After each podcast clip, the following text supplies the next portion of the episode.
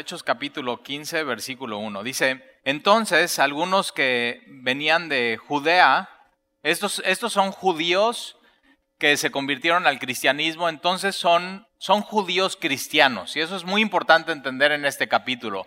Estos que vienen de Judea no son falsos maestros, sino son cristianos, son auténticos, tienen buenas intenciones, pero algo sucede aquí en capítulo 15. Ahora, ¿de dónde venimos? Venimos cuando eh, Pablo y Bernabé están en Antioquía de Siria, están predicando el Evangelio, la iglesia está creciendo y hay un avivamiento.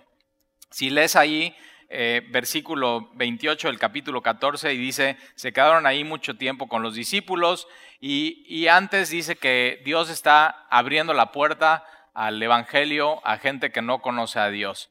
Entonces ahí eso es lo que se llama avivamiento, cuando de pronto Dios empieza a salvar de manera sobrenatural a gente y gente está arrepentiéndose y está viniendo al conocimiento de, quién es Jesús y quién es Dios. Gente está dejando su, su vida pasada y está teniendo una nueva vida. Eso es realmente un, un avivamiento. Cuando ha pasado en la historia de la iglesia un avivamiento, lo que sucede es que eh, hay hay gente que empieza a dejar su pecado. Es, eso es realmente un avivamiento. Empieza a haber una, una necesidad y un anhelo por la santidad de Dios en nuestra vida. Más que un alboroto, más que música fuerte, no, es, es una vuelta en U y gente simplemente decide cambiar su vida y seguir a Jesucristo.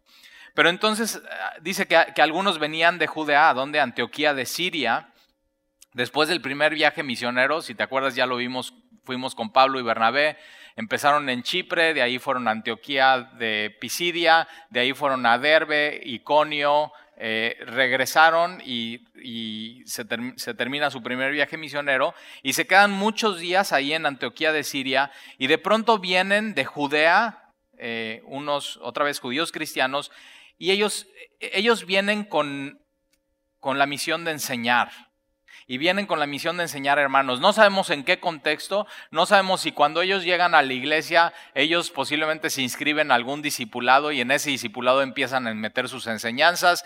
No sabemos si, pues, por ejemplo, en, el contexto de la iglesia local, de pronto un domingo los invitan a predicar y ellos están metiendo sus enseñanzas, o, posiblemente es uno a uno, que ellos empiezan a enseñar su mensaje, lo que ellos traen de, de Judea eh, pero por eso siempre tenemos que tener cuidado con, con gente que no es de la iglesia y no está, vamos a decir, no está enviada por la iglesia para enseñar, porque posiblemente su mensaje puede tener muy buena intención, pero puede ser que no sea el mensaje de Dios. Y eso es lo que pasa aquí.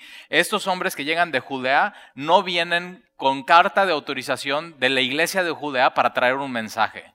Eh, nosotros por eso aquí en Semilla siempre recomendamos que te inscribas entre semana, si tienes necesidad de aprender más de Jesús, a un discipulado que nosotros recomendamos. Hay gente que viene y dice, tal y es que yo voy a otro lado, a otro discipulado de una amiga, y a mí porque pues, me queda cerca de mi casa, eh, está bien que vaya a ese discipulado y, por supuesto, conoces el estilo de semilla, aquí no prohibimos nada, aquí enseñamos lo que dice la Biblia y lo que dice la Biblia, esperamos que tú lo hagas, pero no podemos saber qué es lo que están enseñando.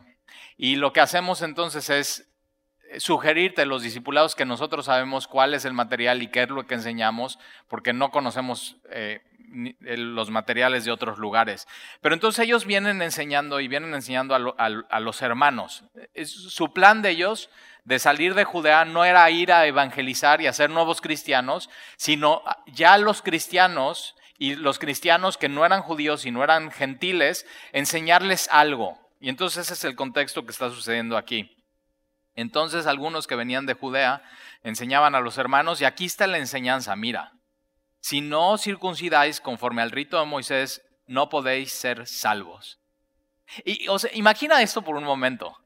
Imagínate que alguien así venga a Semilla Veracruz un domingo y nosotros que venimos enseñando cuatro años y medio, ya casi cinco años en la iglesia, de que, de que solamente hay una, una manera de ser salvo y la manera de ser salvo es, es, no, es, no es hacer una serie de cosas, no es sacramentos, no es obras, sino la única manera de salvo, ser salvo es, es poner tu confianza y tu fe en Jesucristo.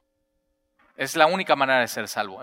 Jesús es el único camino, la única verdad y la única manera de ir al Padre es a través de Él.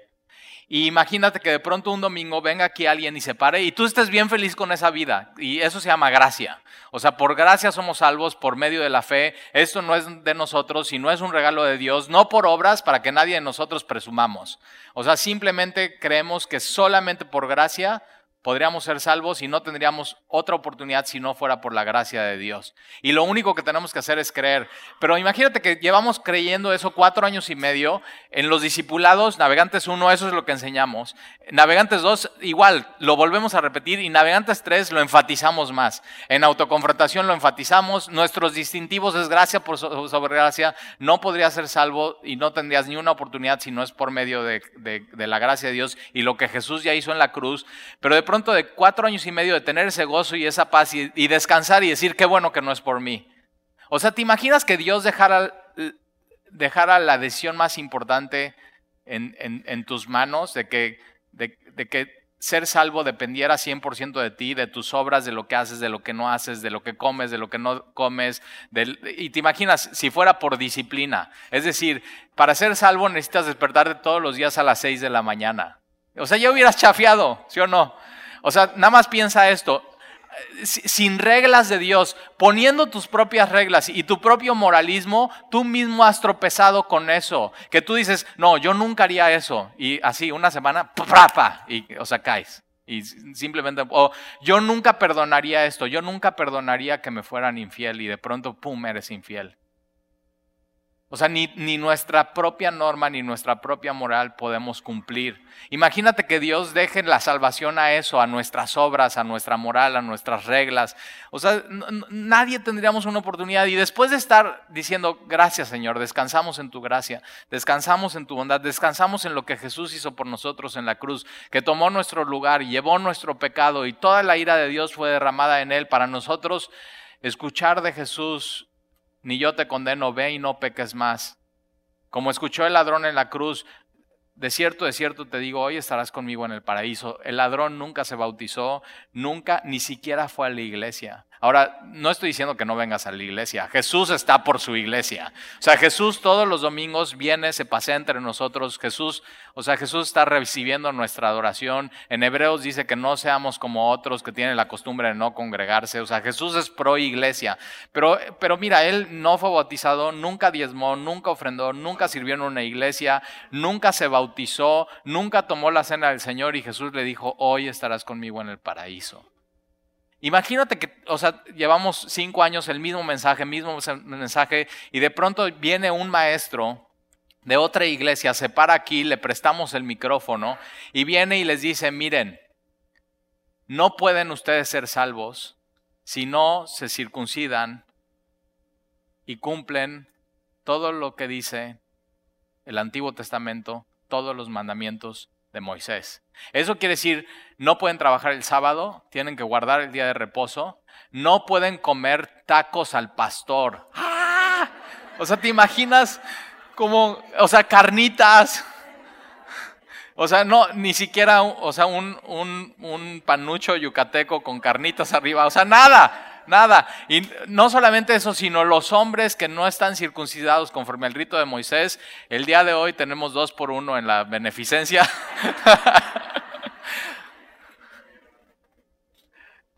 Eso es lo que pasa en esta iglesia. Una iglesia llena de gentiles como tú y como yo que están confiando en la gracia de Dios y un cuate llega a decir, ¿saben qué? Ustedes realmente no son salvos.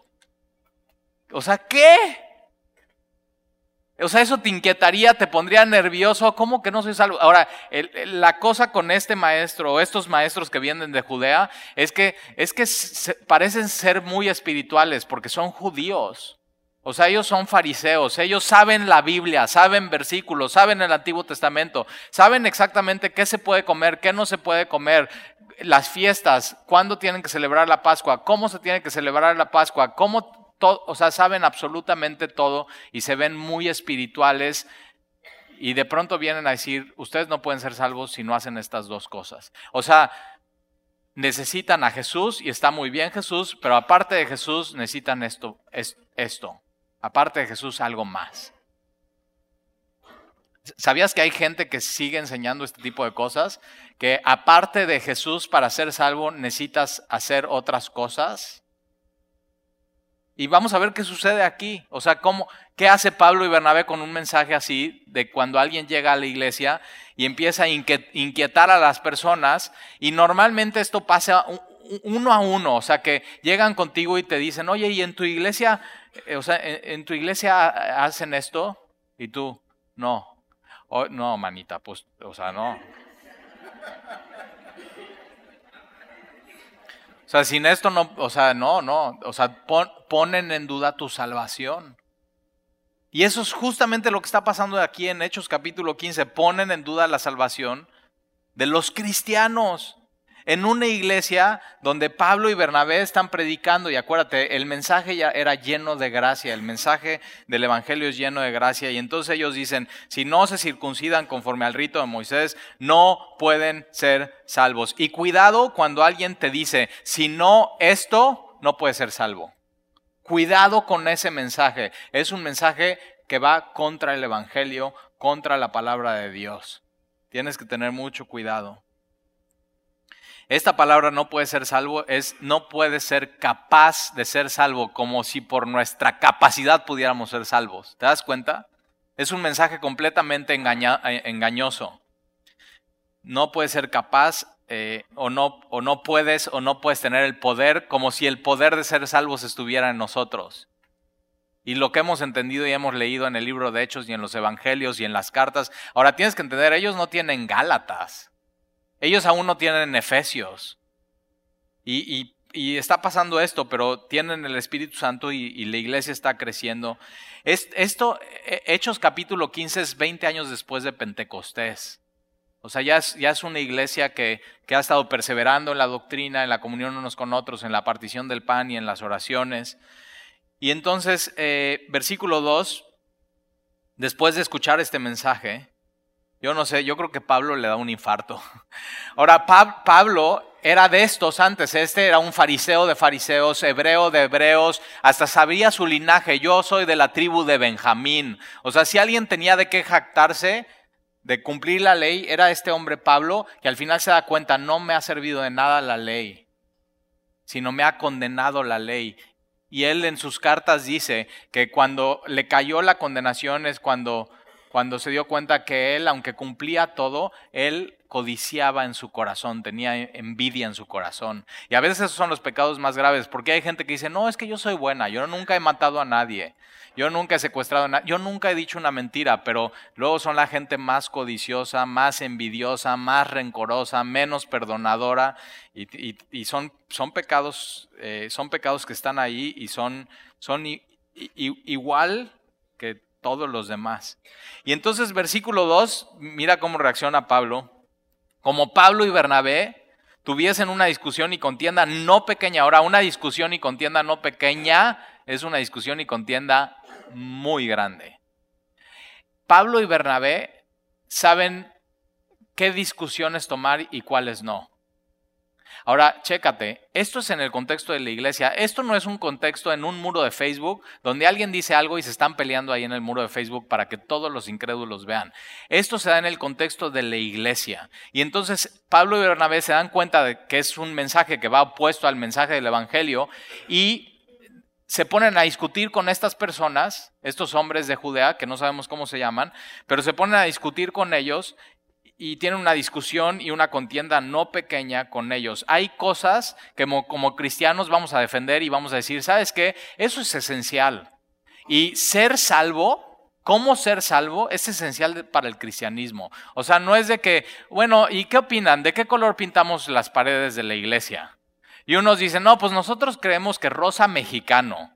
Y otros dicen, no, pues nosotros creemos que negro. Y otros dicen, no, gris clarito. O sea, ahí no, no nos meteríamos en una gran contienda y una gran discusión, sino ahí simplemente es algo no esencial, es algo que no va a afectar. Pero un mensaje de cómo una persona puede ser salvo para el cristianismo es muy importante y es esencial y es algo que nosotros vamos a proteger y que vamos a discutir y vamos a pelear cuando alguien traiga otra idea o otro mensaje. No nos podemos quedar callados.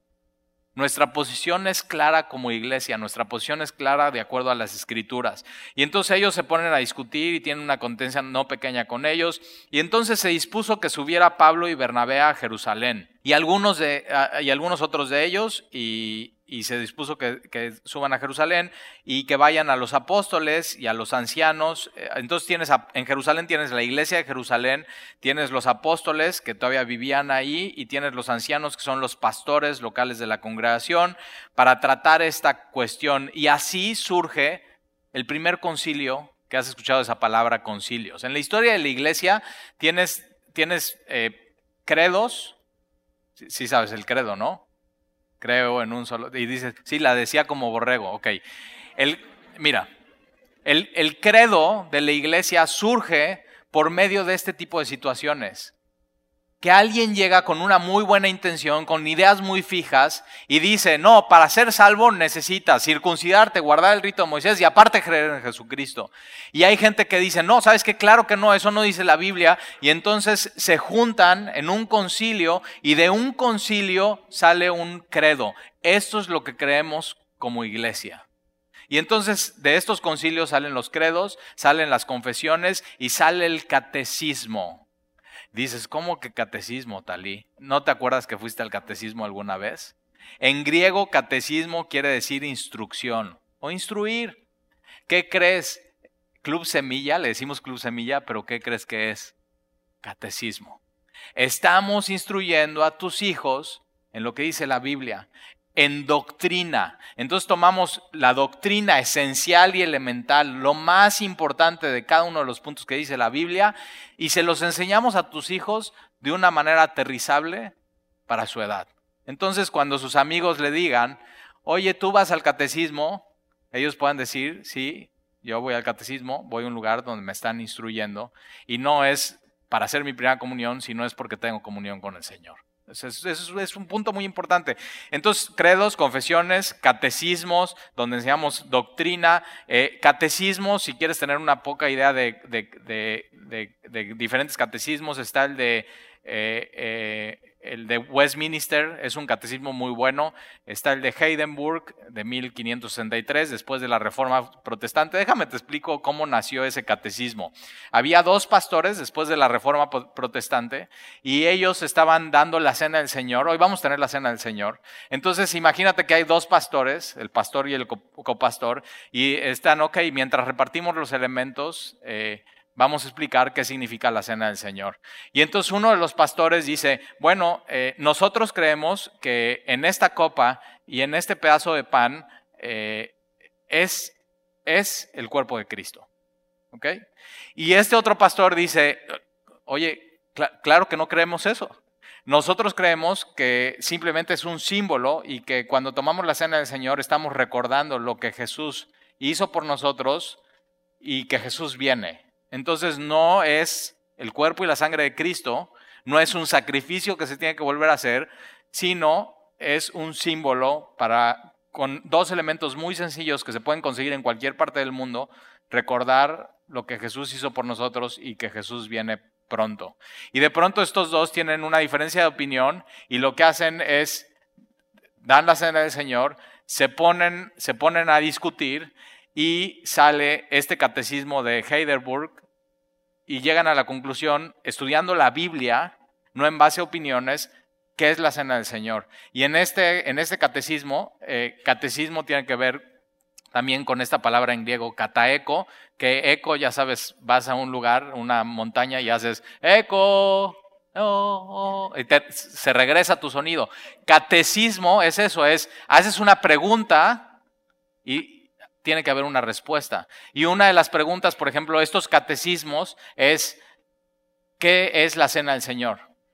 Y este catecismo te responde, la cena del Señor no es el cuerpo y la sangre de Cristo literal convertido, cuando el pastor o el sacerdote lo bendice, sino es un símbolo de lo que Jesús hizo por nosotros y recordar una vez más el Evangelio. Entonces, e, e, este, eh, este catecismo, por ejemplo, trae preguntas donde el mismo catecismo te la responde, ¿cómo puedes ser salvo? Y lo que tiene este catecismo, estos dos de Heidenberg y de Westminster, es que viene la pregunta y viene la respuesta sustentada con citas bíblicas. Y es, es muy importante, es muy bueno catecismo. Puedes imprimirlo, está en Google, completamente gratis, y puedes estudiar estos catecismos. Eh, pero muchos credos, confesiones y, y catecismos han sido fruto de dos diferentes opiniones, como en Hechos capítulo 15, que Pablo dice, no, no tienen que guardar el rito de Moisés y no tienen que circuncidarse. Y estos maestros dicen, claro que sí. Los dos tienen una opinión con muy buena intención ellos, pero entonces van a Jerusalén con los apóstoles y la iglesia, van de diferentes lugares, discuten, como vamos a ver aquí cómo, cómo discuten, y llegan a una conclusión y se hace un credo, se hace una confesión o se hace una respuesta a un catecismo. O sea, muy interesante eso. Tienes que saber que el cristianismo no empezó cuando naciste. O sea, hay gente que dice, no, pues ya yo nací, me hice cristiano y ya empezó el... No, no, o sea, lleva una historia, lleva años. Hay un cristiano, hay, hay una cristiandad ortodoxa que durante los años se ha creído lo mismo y lo mismo y lo mismo y lo mismo, pero todos estos son a respuestas de gente que está enseñando cosas no bíblicas. O sea, muy interesante. Todo esto se da a respuestas de gente que no está enseñando cosas bíblicas los liderazgos de la iglesia se juntan, están discutiendo un tema. En el mundo hasta hoy ha habido siete concilios de la iglesia el primero en Hechos capítulo 15, para discutir ciertos temas. Y aparte de esos siete que son reconocidos por la Iglesia Ortodoxa griega, son reconocidos por la Iglesia Católica Universal de Roma, romana, apostólica, y son reconocidos estos siete por nosotros los protestantes. Aparte de esos siete concilios, hay 14 más que solamente los reconoce la Iglesia Católica. Pero nosotros creemos en estos siete, empezando con Hechos capítulo 15, y eh, tienes después, por ejemplo, el segundo concilio es el concilio de Nicea, cuando Constantino toma el trono, él se convierte en cristiano, y e, e, este, eh, de ahí surge el credo de Nicea. El credo de los apóstoles, ¿sabes quién lo escribió? Y dices, lógico, Talí, los apóstoles. No, los apóstoles no escribieron el credo de los apóstoles.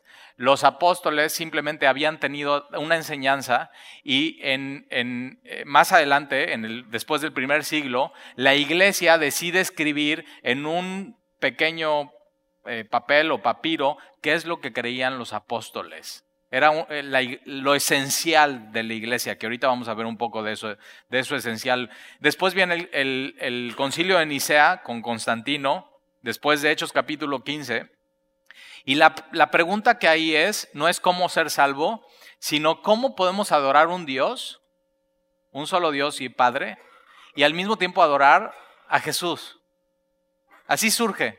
O sea, nunca te has hecho esa pregunta. O sea, si, tenemos que, si hay un solo Dios y solamente tenemos que adorar a un Dios, y, y tenemos que adorar al Dios Padre, ¿cómo podemos al mismo tiempo adorar al Dios Hijo? Y entonces surgió una falsa enseñanza de que no debemos de adorar en el año 325 a Jesús porque solamente tenemos que adorar a Dios Padre, no a Jesús. Y entonces se juntan en este concilio de Nicea, de diferentes lugares, líderes de la iglesia, y llegan a la conclusión que Dios y Jesús son un solo Dios y que puedes adorar a Dios y a Jesús, y es parte del credo de Nicea y, lo, lo que pasa ahí en ese concilio. Entonces, lo que vamos a ver en Hechos capítulo 15 es el primer concilio. Ahora, ¿no se te hace muy interesante que podamos ver eh, eh, escrito de lo que pasó y tener así una puerta abierta y que nos estén invitando al concilio y ver cómo pasa y ver lo que dicen y ver quiénes hablan? ¿Te imaginas el primer concilio con los apóstoles? Y con Pablo, y con Bernabé, y con pastores de la, de la iglesia, de la iglesia madre en, en Jerusalén, donde empezó todo donde empezó el primer Pentecostés en Hechos capítulo 2. Bueno, Hechos capítulo 15 nos, nos invita a ver lo que pasa y mira, vas a ver lo que pasa aquí. Entonces es para tratar esa cuestión. Versículo 3, y ellos pues, habiendo sido encaminados por la iglesia, quien Pablo, Bernabé y los otros que iban al concilio, pasaron por Fenicia. Eh, Fenicia es eh, hoy lo que es eh, toda esta parte del, sur de, de Siria, y Fenicia era una iglesia completa de gentiles. Y Samaria, acuérdate, Samaria ya vimos cuando llega el Evangelio, que es una mezcla entre gentiles y judíos, ahí medio rara la cosa. Y entonces ellos pasan por Fenicia y pasan, eh, pasan por, por, por Samaria y van contando la conversión de los gentiles y causaba gran gozo a todos los hermanos. No sé tú, pero a mí no me da, así, a mí el mayor gozo es ver cuando alguien se, entrega su vida a Jesús. Cuando toma una decisión por Jesús, decide seguir a Jesús, decide poner toda su confianza en Él y decide cambiar su vida por completo. Y Pablo y Bernabé vienen contando todo lo que ha pasado en Antioquía de Siria, todo lo que pasó en su primer viaje misionero, y eso llena de, alegría a la iglesia. Ahorita en, Cuernavaca, que estuvimos esta semana, miércoles, jueves y viernes, hubo unos alcances que hizo eh, Semilla Cuerna, eh, con unos pastores que vinieron de Estados Unidos y mi pastor, eh, Alexia, mi hija, se quedó ahí esos tres días y fueron a escuelas públicas con jóvenes y más de cuatro mil jóvenes escucharon el Evangelio. O sea, una, una, una locura.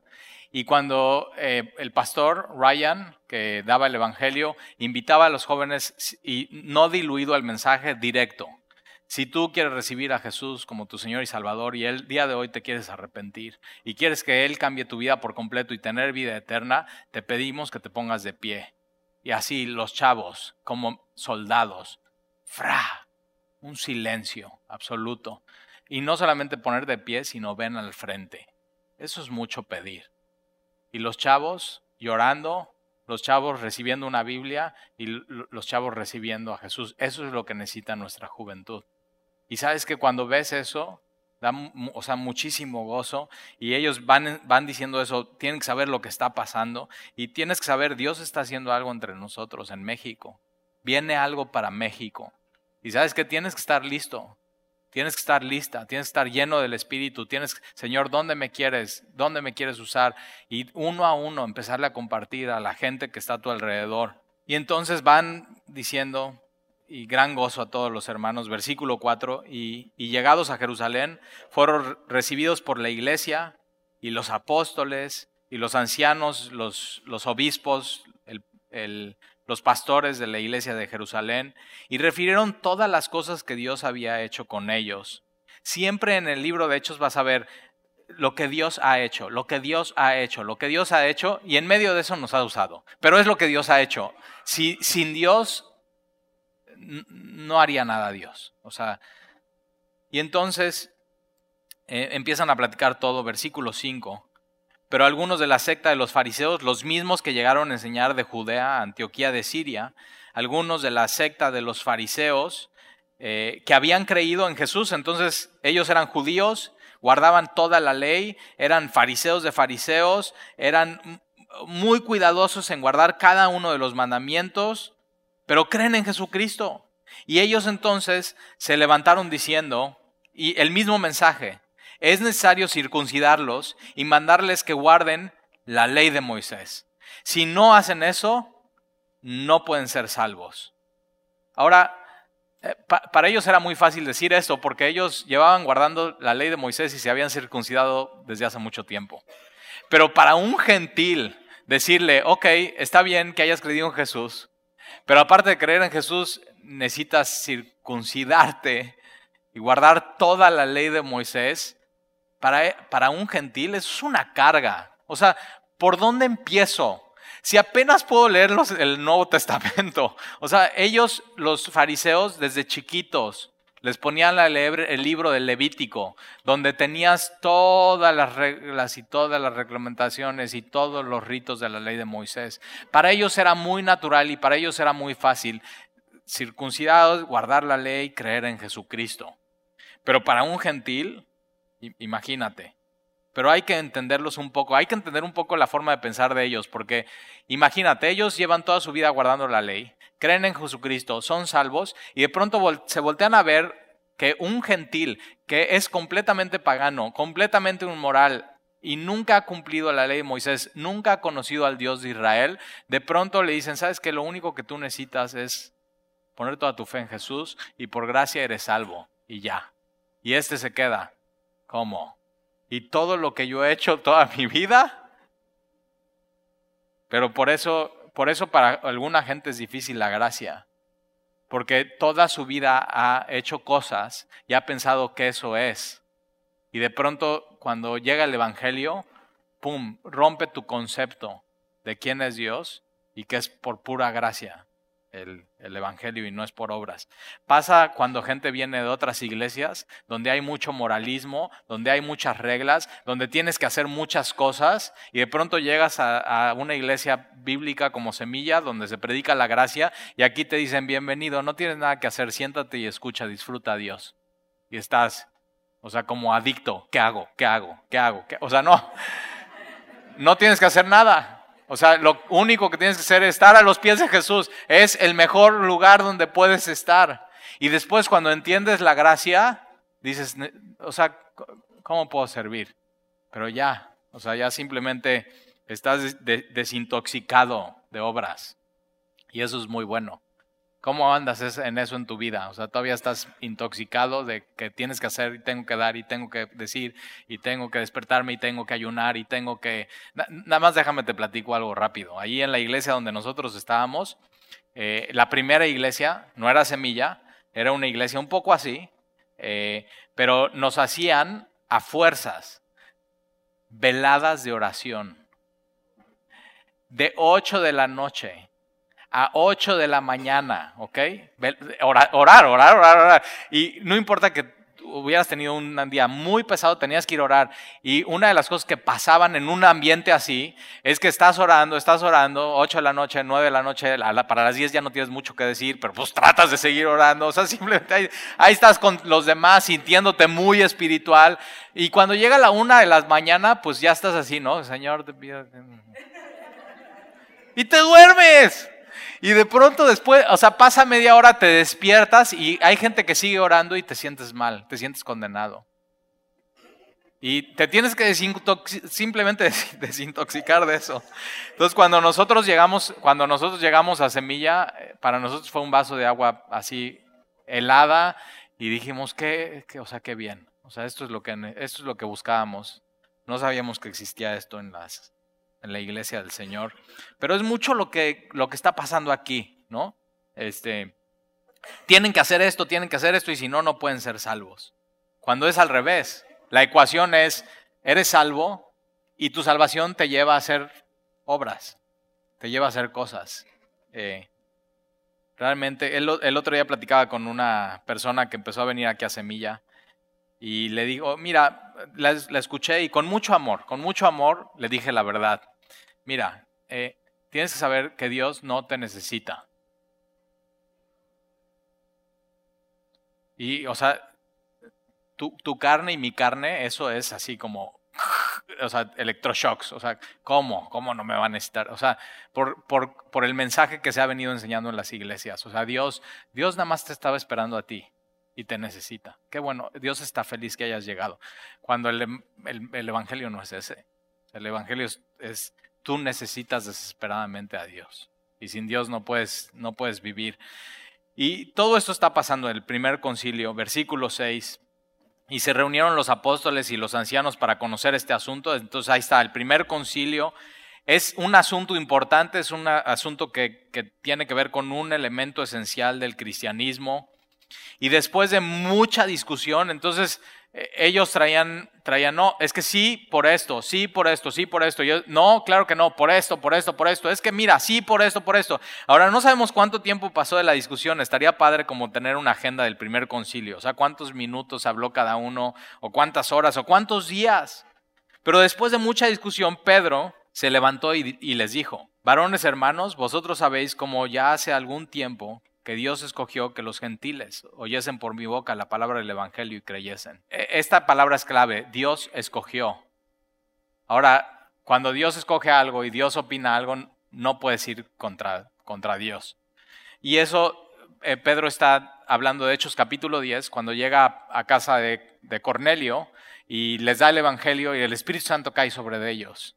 Al igual que pasó en Hechos capítulo 2, cuando era una reunión de puros judíos Versículo 8, y Dios, que conoce los corazones, tienes que saber que Dios conoce los corazones de judíos y gentiles y Dios conoce hoy tu corazón. Tú puedes no mostrarle a nadie que hay en tu corazón, pero Dios sí conoce, conoce perfecto tu corazón. Y Dios que conoce los corazones, les dio testimonio. Esta palabra testimonio es Dios los aprobó a los gentiles, dándoles el Espíritu Santo. El Espíritu Santo es el sello de aprobación de Dios a un cristiano cuando cree. En el momento de tu salvación lo que sucede es que tú crees en Jesús y Dios por su gracia te da su Espíritu. En ese momento eres salvo, tienes vida eterna y el Espíritu de Dios es, este hombre, esta mujer está apartado para mí. Entonces tu fe es, es aprobada y les dio el Espíritu Santo. Lo mismo que a nosotros. De la misma manera, creyeron, el Espíritu Santo cayó sobre ellos en Hechos capítulo 2, creyeron en Hechos capítulo 10, el Espíritu Santo cayó sobre ellos por la única razón de creer en Jesús. Y ninguna diferencia hizo entre nosotros y ellos, purificando por la fe sus corazones. En el momento que crees, el Espíritu Santo viene a ti, no solamente Dios te salva y te da vida eterna, sino Dios lo que hace es que limpia tu corazón. Es, es algo muy hermoso. Cuando yo recibí a Jesús en, así, eh, me acuerdo perfecto. Me arrepentí de mis pecados, me di cuenta de la basura que había sido con todos, con mi esposa, con mis hijos, en mi trabajo, con mis papás. El, daño que me estaba haciendo yo mismo por ser rebelde a Dios. Y me acuerdo que cuando llegué con unos amigos, yo lo que sentía era que estaba más, más blanco que la nieve. O sea, tenía esta sensación de, de, pureza, algo que solamente Dios te puede hacer sentir, pero sobre todo creer. Dios, Dios limpia por completo, por la fe, tu corazón. Entonces, si el día de hoy tú te sientes sucio, te sientes culpable, nada más no puedes estar a gusto con lo que está pasando en tu vida. Y sabes, o sea, yo, mi vida lo que he hecho es, o sea, nada más manchado. Tienes que saber que junto con la salvación lo que Dios hace es te da su espíritu, pero también limpia tu corazón y te purifica por completo. Y constantemente, cuando te sientas así condenado, puedes constantemente ir a Él y decir, Señor, Señor, limpia mi corazón. Límpiame, Señor. De hecho, cuando nos reunimos como congregación, por eso es tan importante lo que la palabra está haciendo y lo que la palabra está haciendo hoy en tu corazón es limpiando tu corazón. La palabra es como agua que limpia nuestro corazón y purifica nuestro corazón. Versículo 10. Ahora pues, ¿por qué tentáis a Dios? ¿Por qué pruebas a Dios? ¿Por qué vas contra Dios? Dice Pedro. O sea, el decir que no eres salvo si no te circuncidas y no eres salvo si no cumples la ley de Moisés es ir contra Dios mismo. Ahora pues, ¿por qué tentáis a Dios? Poniendo sobre la cerviz de los discípulos un yugo que ni nuestros padres ni nosotros hemos podido llevar. Es, esto es eh, eh bajo en el, en el cuello un yugo, ¿te acuerdas? Un yugo es estos pedazos de madera que se ponía sobre los animales.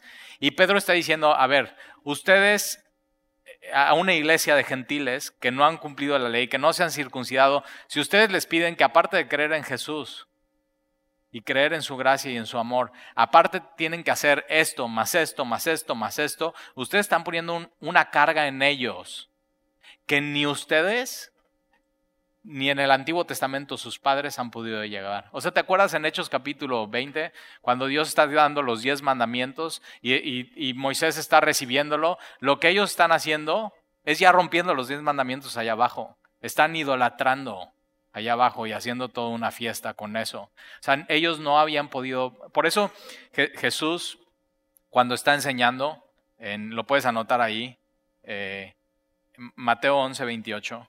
Jesús cuando está enseñando les dice, venid a mí todos los que están cargados y cansados.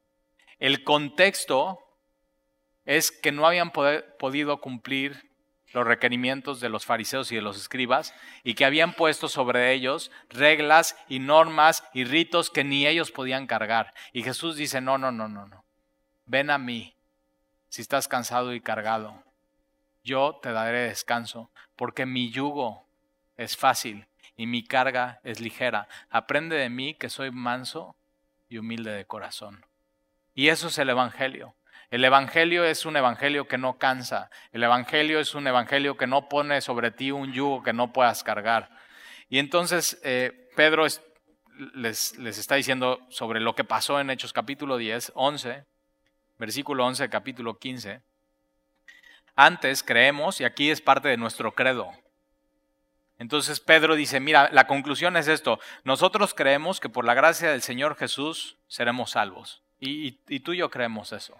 Es parte de nuestro credo, es parte de lo que hemos adoptado, es parte de lo que hemos aprendido, que por la gracia del Señor Jesús somos salvos, de igual manera, de igual modo que ellos.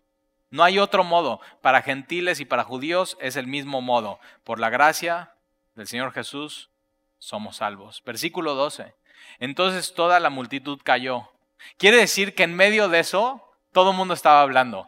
Pedro dice, mira, nosotros creemos que por la gracia del Señor somos salvos y no hay otro modo. Y de pronto todo el mundo se calla y dice, eso me gusta. Estoy de acuerdo con eso. Y entonces toda la multitud cayó y oyeron a Bernabé y a Pablo que contaban cuán grandes señales y maravillas había hecho Dios por medio de ellos entre los gentiles. Lo que hizo con Pedro en Hechos capítulo 10, pero lo que siguió haciendo Dios en el viaje misionero, lo que seguía haciendo Dios en Antioquía, lo que seguía haciendo Dios en Samaria, en Fenicia. Entonces no puedes ir contra Dios.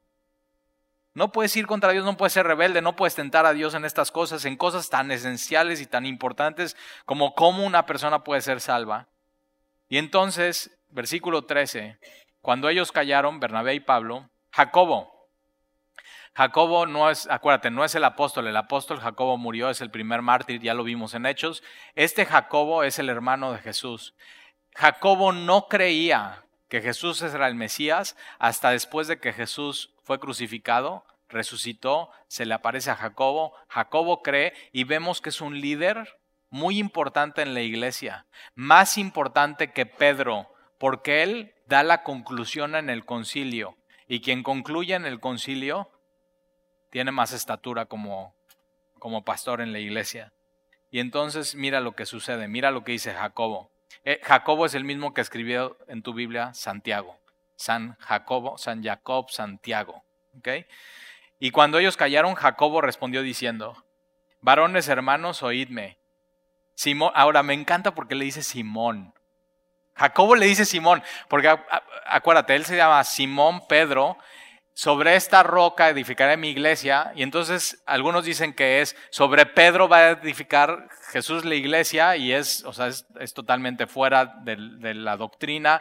Eh, no es sobre, sobre que Pedro va a edificar la iglesia Jesús, sino por lo que dijo Pedro, tú eres el Hijo del Dios viviente. Tú eres el Mesías. Sobre ese fundamento Dios edifica la iglesia, sobre que solamente en Jesús podemos ser salvos. Jesús mismo es el fundamento, Jesús es la piedra angular. Y entonces Jacobo le dice, no, eres, no eres Petros, eres Simón. o sea, me encanta. Versículo 14, Simón ha contado como Dios visitó por primera vez a los gentiles para tomar de ellos pueblo para su nombre y con eso concuerda las palabras de los profetas. Entonces, Jacobo lo que hace es, ok, ya escuchamos a Pedro, ya escuchamos a Pablo, ya escuchamos a Bernabé, pero eso tiene que ir alineado con lo que dice la Biblia. Y en un concilio, el concilio tiene su última decisión y su última palabra, siempre tiene que ir alineado, no con lo que dice una persona, sino con lo que dice la palabra. Dice, como está escrito, y cita al, profeta Amós, Amós 9, 11 y 12, como está escrito, cuando tengas una controversia, esta tiene que ser la conclusión entre tú y alguien. Mira, como está escrito, no es tu opinión, no es mi opinión, es lo que dice Dios. Y ya no discutas más. Es, eh, al final es lo que dice Dios. Después de esto volveré y reedificaré el tabernáculo de David que está caído y repararé sus ruinas y lo volveré a levantar para que el resto de los hombres busque al Señor y todos los gentiles sobre los cuales es invocado mi nombre. E, esto es muy importante. Dios siempre, desde el principio, su plan era es que los gentiles invocaran su nombre y fueran salvos. Y el nombre de Dios es Jesús. Que invocaran el nombre de Jesús que creyeran en Él, que pusieran toda su confianza en Él. Y entonces toda la escritura vemos, en el Antiguo Testamento y en el Nuevo Testamento, lo que nosotros creemos, que por la gracia del Señor, Jesús, somos salvos. No hay otra manera. No hay nada más que hacer. Su gracia es suficiente y es completa. Lo que Él hizo en la cruz. Dice el Señor, versículo 18, dice el Señor, que hace conocer todo esto desde tiempos antiguos. Por lo cual yo juzgo, Jacobo dice, por lo cual, ya escuchamos a Pedro, ya escuchamos a Pablo, ya escuchamos a Bernabé, ya escuchamos lo que dice el profeta Amós, ahora viene mi conclusión. Mira quién está concluyendo en la iglesia, está concluyendo Jacobo, columna de, la iglesia, era, un, era, un, era el pastor de Jerusalén. Y entonces, él dice, yo juzgo, yo concluyo que no se inquiete a los gentiles que se conviertan a Dios. Una manera de inquietar a alguien que se convierte a Dios es diciéndole, ah, o sea, ¿ya creíste en Jesús? Sí. Ah, aparte tienes que hacer esta lista de 10 cosas. El Evangelio son buenas noticias. Cuando alguien viene y te dice, oye, tienes que hacer esta lista de 10 cosas, ya no son buenas noticias. O sea, qué malas noticias. O sea, ¿cómo? ¿Una lista de 10 cosas? Aparte de todo lo que tengo que hacer en mi vida, tengo que hacer estas 10 cosas.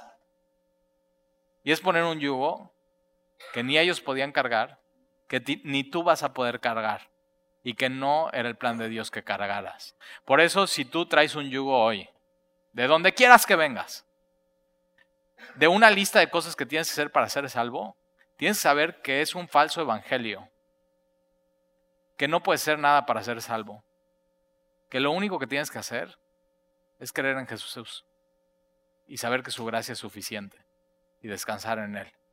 Y entonces esa es la conclusión, no se inquiete a los gentiles que se conviertan a Dios.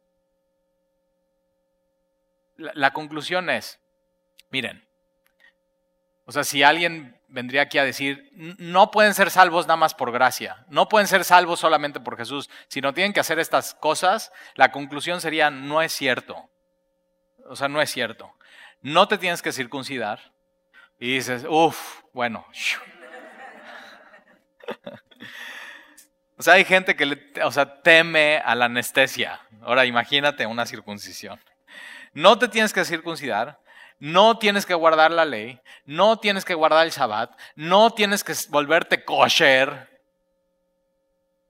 Lo único que tienes que hacer es creer en Jesús.